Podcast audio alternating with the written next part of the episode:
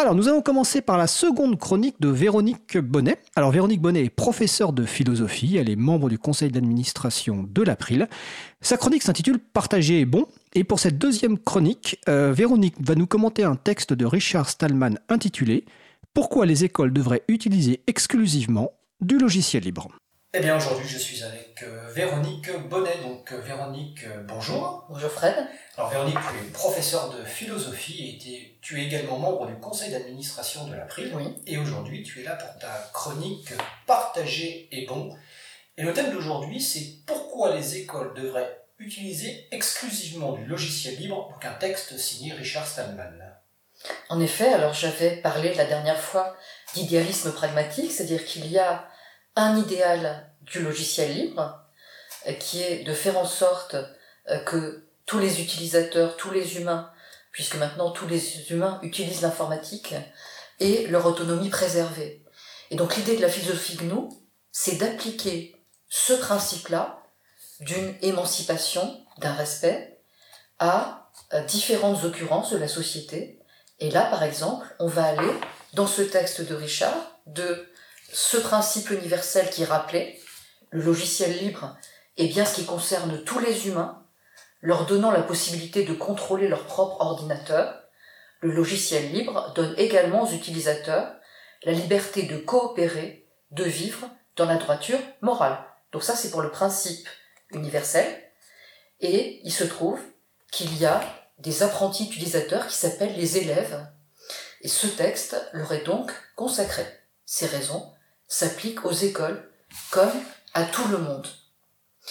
Alors ce que je trouve extrêmement intéressant dans ce texte, c'est qu'il y a une graduation des argumentaires, hein, puisqu'il s'agit euh, de montrer que s'il n'y a pas de logiciel libre à l'école, il peut y avoir des formes d'abstraction euh, qui sont euh, tout à fait non compréhensibles s'il n'y a pas d'accès au cœur du système, qui s'appelle le code source. Alors je vais montrer que dans cet argumentaire, Richard commence toujours par le moins important. Il va toujours de ce qui est le moins essentiel vers le plus essentiel. Alors ce qui à lui paraît le moins essentiel, c'est l'argument monétaire, c'est l'argument financier. Et effectivement, on sait à quel point euh, il précise assez régulièrement que free software, ça ne veut pas du tout dire euh, logiciel gratuit, mais logiciel libre. Il se trouve euh, qu'il y a un argument qui est euh, d'ailleurs parfois employé, on tremble qu'il soit employé, que seulement celui-là soit employé, qui est que adopter le logiciel libre dans les écoles permet un gain financier important. Le logiciel libre, alors là je cite Richard Stallman, le logiciel libre fait économiser de l'argent aux écoles, mais c'est un bénéfice secondaire. Il permet des économies, car il donne aux écoles comme aux autres utilisateurs la liberté de copier et de redistribuer les logiciels. L'éducation nationale, ou tout système éducatif, peut en donner des copies à toutes les écoles, et chacune peut installer les programmes sur ses ordinateurs sans avoir besoin de payer pour le faire. Et donc je dirais que ce bénéfice, il est factuel, il est réel. On c'est vrai que parfois il compte beaucoup aux yeux de ceux qui administrent les dossiers publics. Bon, c'est dire peut-être pour cette raison euh, qu'à un moment la gendarmerie a basculé dans le logiciel libre. Peut-être que ça permettait d'acheter euh, des véhicules, euh, d'autres ordinateurs sans avoir à chaque fois à payer pour la remise à jour ou pour l'acquisition de euh, logiciel privateur. Alors une fois ce euh, premier argument euh, évoqué, parce qu'il est réel, même s'il est secondaire, il va y avoir des arguments qui vont être beaucoup plus forts et beaucoup plus en phase avec l'éducation nationale, puisque éduquer, encore une fois, c'est amener quelqu'un à sortir de ses intérêts particuliers, de ses impulsions immédiates, de ses préjugés, pour euh, aller vers les autres. Alors, je livre, euh, puisque cet argumentaire euh, est présenté sous une forme qui est très ramassée, qui est très efficace, et on va vers déjà du plus essentiel. Je cite, Il s'agit ici de faire de la bonne éducation plutôt que de la mauvaise éducation. Approfondissons donc la question. Et là, euh, Richard dit euh, que cet argument, il commence à occuper la première place dans les préoccupations de quelqu'un qui veut vraiment adhérer euh, à l'idéal du logiciel libre. Alors, si on parle de bonne éducation, c'est parce qu'une éducation qui interdirait certains savoirs, par exemple la compréhension d'un code source, euh, serait ennemie de l'éducation. Hein, là, je cite très exactement ce qui est dit dans le texte. L'école a une mission sociale celle de former les élèves à être citoyens d'une société forte, capable, indépendante, solidaire et libre.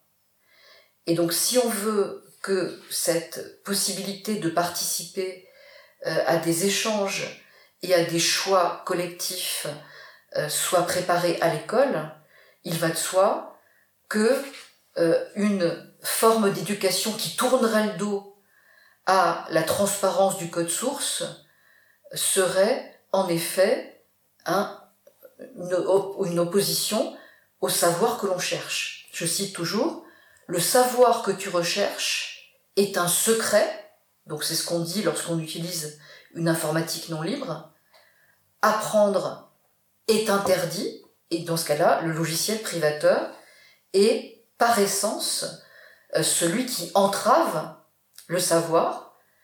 Euh, on est dans ce que euh, Richard Stallman appelle le culte du, technologique. Et je dirais que sur ce point, le travail qui est effectué par la philosophie GNU est dans la lignée de d'un certain théoricien qui s'appelle Michel Foucault. Michel Foucault qui dit que il y a deux possibilités, soit on fait du savoir un contre-pouvoir, c'est ce que veut euh, tenter euh, le logiciel libre, euh, puisqu'on apprend à des citoyens, de futurs citoyens, à ne pas être manipulés, soit le savoir est la chasse gardée du pouvoir. Et on voit bien que si on va vers des formules qui disent que la technologie est sacrée, qu'elle est réservée à quelques-uns, que seuls quelques-uns peuvent comprendre, euh, là, en effet, on est dans une démarche qui n'est pas éducative, qui ne relève pas de la bonne éducation, mais de la mauvaise éducation. Alors ceci nous amène au troisième argument, euh, qui n'est pas des moindres, encore une fois, on va vers des propositions qui sont de plus en plus essentielles, euh, puisque le logiciel libre permet l'accès au code source, ceci est essentiel, certes, pour ceux qui ne seront pas informaticiens, pour quiconque euh, sera un citoyen. Et je dirais que c'est essentiel aussi pour ceux qui deviendront informaticiens, qui à leur tour écriront du code, puisque, euh, en effet, le logiciel libre est propice à la maîtrise du code, à l'innovation, étant donné euh, que lorsque le code source est ouvert, euh, il est certain que les futurs informaticiens euh, pourront être dans des conditions optimales pour construire, déconstruire. Bon, par exemple, ils pourront déconstruire par la rétro-ingénierie ce qu'il en est des logiciels privateurs. Alors là, je cite à nouveau Richard. Les écoles qui utilisent du logiciel libre permettent aux apprentis programmeurs doués de progresser on apprend à écrire du code bon et clair en lisant beaucoup de code et en écrivant beaucoup de code. Seul le logiciel libre le permet. Alors là, c'était le troisième argument. J'en arrive à l'argument essentiel, bon, on devine lequel, hein, puisque le logiciel libre n'est pas simplement une affaire euh, technologique, euh, mais une affaire éthique. La raison la plus profonde, c'est l'éducation morale. Éducation morale, l'habitude d'aider les autres. Alors je cite le texte de Richard Stallman. apprendre aux élèves à partager des logiciels, et ceci dès la maternelle. C'est-à-dire que là, on est bien dans l'idée d'une éducation qui va être tournée vers les autres, qui ne sera pas repliée sur soi, euh, et qui va ouvrir à ce que le pragmatisme euh, qui euh, est de courte vue, parfois ne comprend pas, qui ouvre à l'autonomie. Hein. et je pense bien sûr aux problématiques contemporaines, je pense que Fred aussi tu, tu partages cette idée que sans relâche, chaque fois que nous avons affaire, là par exemple le projet de loi euh, sur l'école de la confiance euh, devant euh, le, le, Parlement, donc devant l'Assemblée nationale, n'a pas pu être doté de cet amendement essentiel qui aurait étendu la priorité au logiciel libre de l'enseignement supérieur au lycée et au collège. Maintenant, ceci va aller devant le Sénat. Il me semble que sans relâche, nous avons à faire usage de ces arguments euh, du plus euh, léger au plus lourd euh, à celui de la moralité. Économiser de l'argent, certes, peut-être qu'il y a des comptables qui sont sensibles à cet argumentaire, pourquoi pas, puisqu'il est factuel. Éduquer effectivement, le but c'est d'éduquer, de faire de la bonne éducation. Former des informaticiens euh, qui puissent pratiquer le code en ayant accès au code source et surtout la moralité puisque, et c'est le titre de cette rubrique, partager est bon. Bien, merci. Merci Véronique. Euh, évidemment, je pense que toutes les personnes qui écoutent euh, partagent ce que tu viens de dire. je précise que nous enregistrons cette chronique donc en, avril 2019 et que donc, le projet de loi pour une école de la confiance dans, comme tu l'as expliqué, donc, euh, lors de son examen à l'Assemblée nationale, il y avait des amendements visant à introduire la priorité au logiciel libre dans le monde de l'éducation nationale, que ces amendements ont été rejetés notamment par le ministre Jean-Michel Blanquer. En termes de, calendrier, euh, en avril, le projet de loi va être étudié au Sénat. Et nul doute que des sénateurs et sénatrices vont redéposer un amendement priorité au logiciel libre. Parce que je vais rappeler qu'en 2013, le premier amendement priorité au logiciel libre dans un petit bout de l'enseignement supérieur et de la recherche était initialement déposé au Sénat. Donc on va encourager les personnes évidemment qui nous écoutent à contacter les sénateurs et sénatrices et à s'appuyer donc sur ce texte notamment de Richard Stallman et les arguments que tu as cités. Donc le texte de Richard Stallman, c'est pourquoi les écoles devraient utiliser en priorité ou non exclusivement même euh, des logiciels libres. On va préciser que évidemment il faut une phase de transition. C'est pour ça que cette notion de priorité au logiciel libre. Donc euh, le, les références sont évidemment sur le site de l'April et sinon vous retrouverez ce texte sur le site de GNU, donc gnu.org, gnu.org.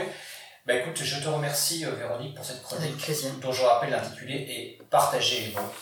Merci Véronique. Très bonne journée. Bonne journée. Eh bien, vous venez donc d'écouter la chronique de Véronique Bonnet, professeure de philosophie, membre du conseil d'administration de l'April, donc sur la thématique de pourquoi les écoles devraient utiliser exclusivement du logiciel libre. Donc cette chronique a été enregistrée il y a quelques jours et je disais que bientôt le projet de loi pour une école de la confiance euh, serait examiné au Sénat. Il se trouve que j'ai sous les yeux ce 9 avril 2019 une petite fenêtre avec Jean-Michel Blanquer, le ministre, qui est auditionné actuellement au Sénat. Donc suivez le site de l'April, nous mettrons des références évidemment pour les amendements logiciels libres ou autres, en tout cas des comptes rendus. Donc ça va bientôt commencer.